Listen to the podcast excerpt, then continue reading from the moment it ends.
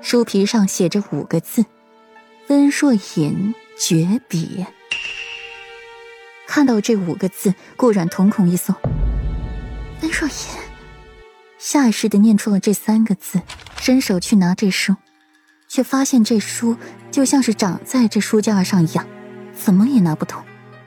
顾阮慢慢的松了手，打量着藏书阁周围，还是安静，安静的过分。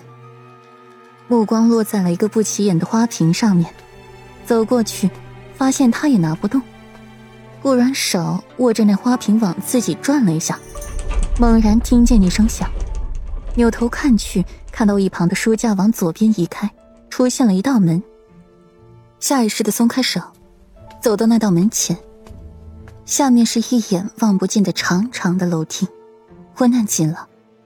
顾然拿出火折子。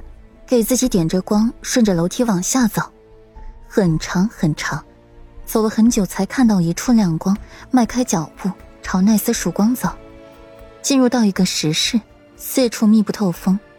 顾阮刚进入石室，身后落下了一块巨石，挡住了顾阮的退路。石室很亮，放置了几颗夜明珠，除此之外，里面什么东西也没有，只有一方矮桌，两个石凳。一张石床和一面石壁，再无其他了。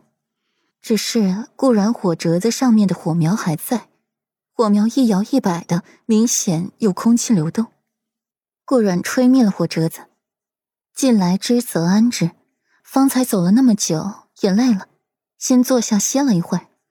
看到石桌上放着的三片奇形怪状的西洋镜子，心底疑惑的紧，不知道是做什么用的。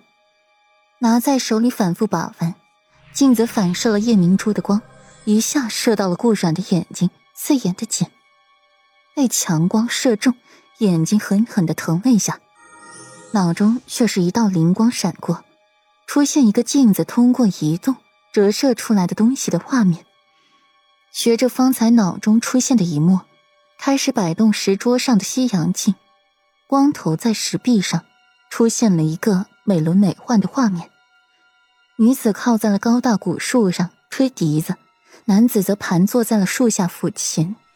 画面又一变，战场上金戈铁马，奋勇厮杀；深宅内阴谋诡计，勾心斗角不断。最后血染河山万里，宫墙倚朱红，阴血气如朝。一心忠君为国，换来一次又一次的试探。一次又一次怀疑，非要人死如灯灭才肯罢休。最后呈现出了一幅天下分布图，一瞬之间又消弭如空。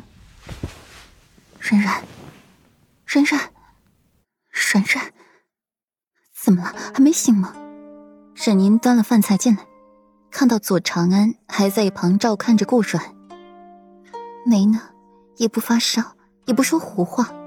这就是不行，而且教育来看过也说没事儿啊。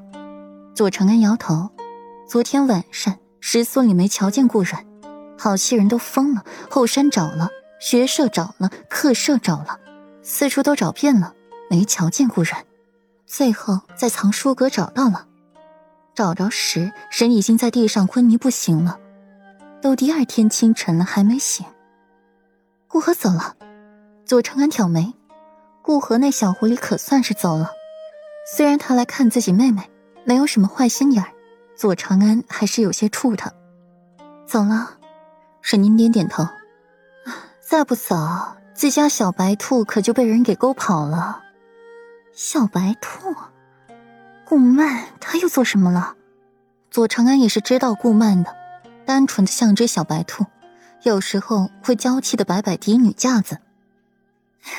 那小白兔当年可是崇拜你的姐，那小白兔对沈年的话是爱不释手，千金购之，又不是顾河拦着，只怕顾曼库房里的话十之八九都是沈年的。